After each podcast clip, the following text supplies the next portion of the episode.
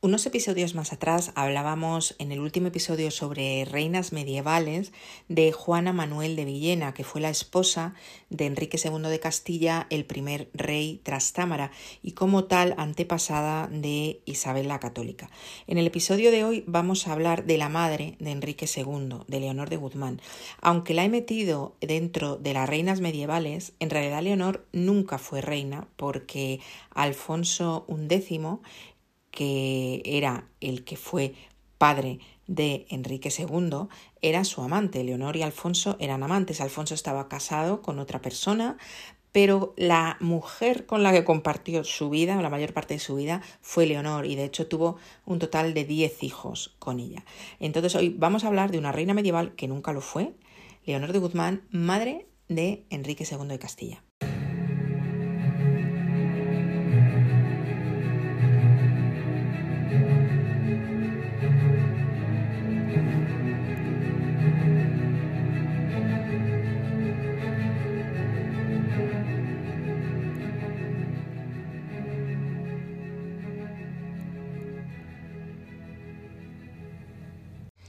Leonor vivió en el siglo XIV y, como ocurre con muchas de estas mujeres, es difícil saber con exactitud su fecha de nacimiento. Se sabe que nació en Sevilla en el año 1310, es decir, en los primeros años del siglo, y murió en Talavera de la Reina en el año 1351, por tanto con 40-41 años.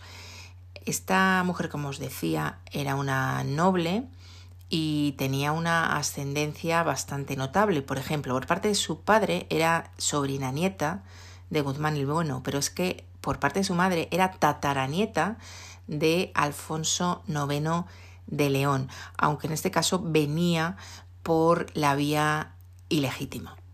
Deberíamos quizá empezar haciendo una pequeñísima biografía de quién era este Alfonso X de Castilla, que era rey de Castilla, evidentemente, bisnieto de Alfonso X el Sabio, y mm, este rey, su esposa, había sido María de Portugal. Esta era la esposa, digamos, legítima con la que se casó en el año 1328.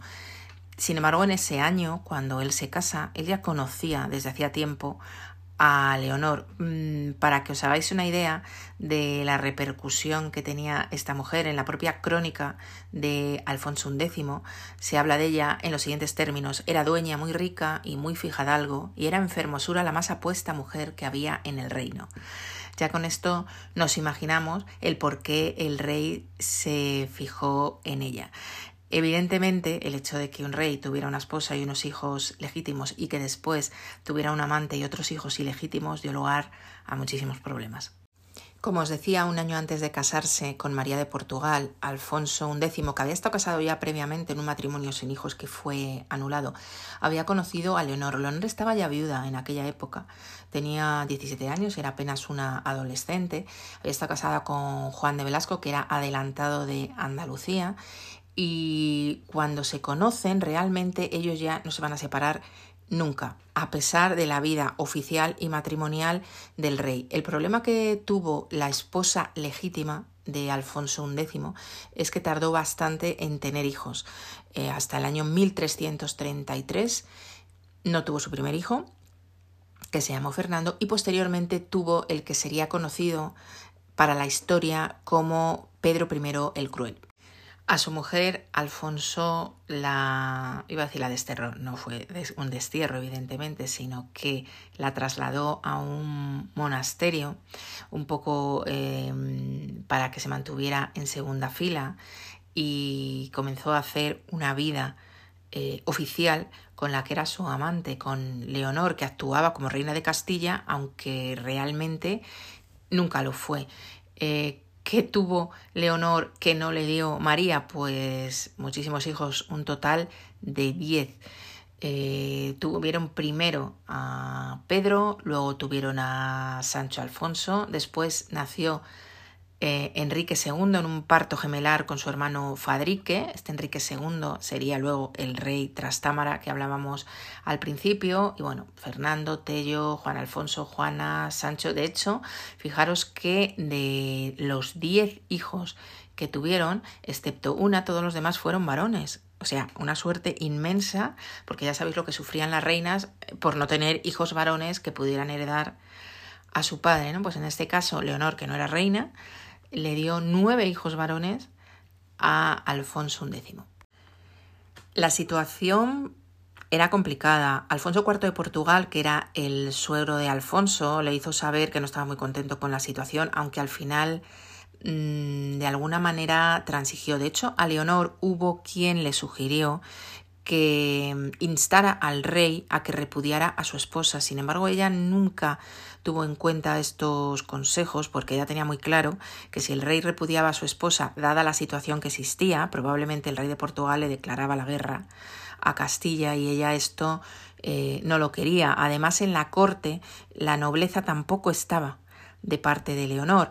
Ella había acumulado bastante patrimonio, sobre todo debido a que cada vez que nacía un hijo, el rey le regalaba algo, ¿no? ¿Y qué eran estos regalos? Pues aparte de propiedades en general, también tenía eh, en su haber mm, numerosas villas dentro de, de Castilla, ¿no? Eh, como entenderéis, esto no la hizo merecedora de muchas simpatías. Como tenía tantos hijos, lo que intentó hacer de alguna manera es que toda esa corte, constituida por una nobleza que mm, no era muy afín a ella, eh, fuera de alguna manera mm, sustituida por sus hijos y por las distintas familias que iban formando sus hijos. En el año 1350 muere Alfonso eh, de peste y a partir de aquí la vida de Leonor y de sus hijos comienza a complicarse. Evidentemente eh, hereda el trono su hijo legítimo, eh, Pedro I de Castilla, que era el que había tenido con María de Portugal. ¿Qué ocurre? Pues que mm, Enrique II, que era hijo de Leonor, decide hablar con su hermano de padre, con Pedro, para asegurarse de que en la nueva situación su madre y su familia eh, estarían a salvo. ¿no? Entonces eh, Pedro sí que le dijo que sí, y se trasladaron a Sevilla, que era donde estaba en aquel momento la corte. En el momento que entran en Sevilla, a Leonor la toman presa y la meten en la cárcel. Incluso estando en la cárcel, fijaos lo que era esta Leonor, que creó una especie de conspiración contra el rey, contra Pedro I, a favor de su propio hijo Enrique en ese momento además lo casa con Juana Manuel de Villena, que era la reina que os hablaba al principio, de la que tuvimos el último episodio sobre eh, reinas eh, medievales. Pedro I entra en cólera cuando se encuentra con que su hermano ha sido casado con eh, Juana Manuel de Villena, que era hija de don Juan Manuel, y lo que hace es que se ensaña con Leonor, poniendo aún mucho más difícil las condiciones en las que estaba en la cárcel. Es lógico pensar que María de Portugal, la madre de Pedro I, podíamos llamarla la reina madre, tuviera una gran inquina contra Leonor. Ella fue la que convenció a su hijo para llevarse a Leonor a Valladolid, donde había unas cortes en el año 1351, pero la exhibieron allí como si fuera una prisionera de guerra y después se la llevó hasta una villa que era de su propiedad, hasta Talavera de la Reina, y en el Alcázar la volvió a encarcelar ella misma y le pidió a su hijo poder matarla y efectivamente le cortó la cabeza en el año 1351.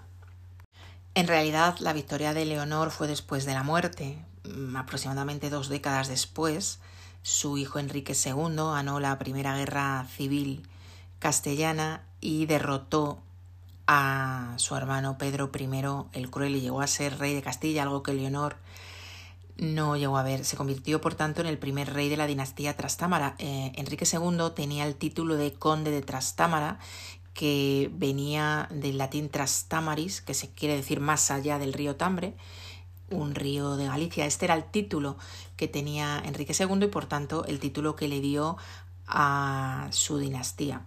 Como os digo, se convirtió en rey de Castilla tras esta eh, guerra civil que acabó con el asesinato del que era su hermano de padre, Pedro I. Pedro I realmente se ganó a pulso ese sobrenombre con el que ha pasado la historia de Pedro I el Cruel. No solamente eh, ordenó matar o permitió matar a Leonor de Guzmán, sino que también mató a tres de sus hijos, tres de los hermanos de Enrique II. En concreto, uno de ellos fue Fadrique, que era su hermano gemelo. Pero por las carambolas del destino y por las carambolas de la guerra civil, al final el que se hizo con el trono fue Enrique y de esa línea se derivaron todos los demás trastámaras hasta llegar precisamente a Isabel la Católica. Bueno, pues con esto terminamos este episodio de hoy, cortito como todos los de reinas medievales, en el que hablamos de una reina que en realidad reina no fue, pero que ofició como tal.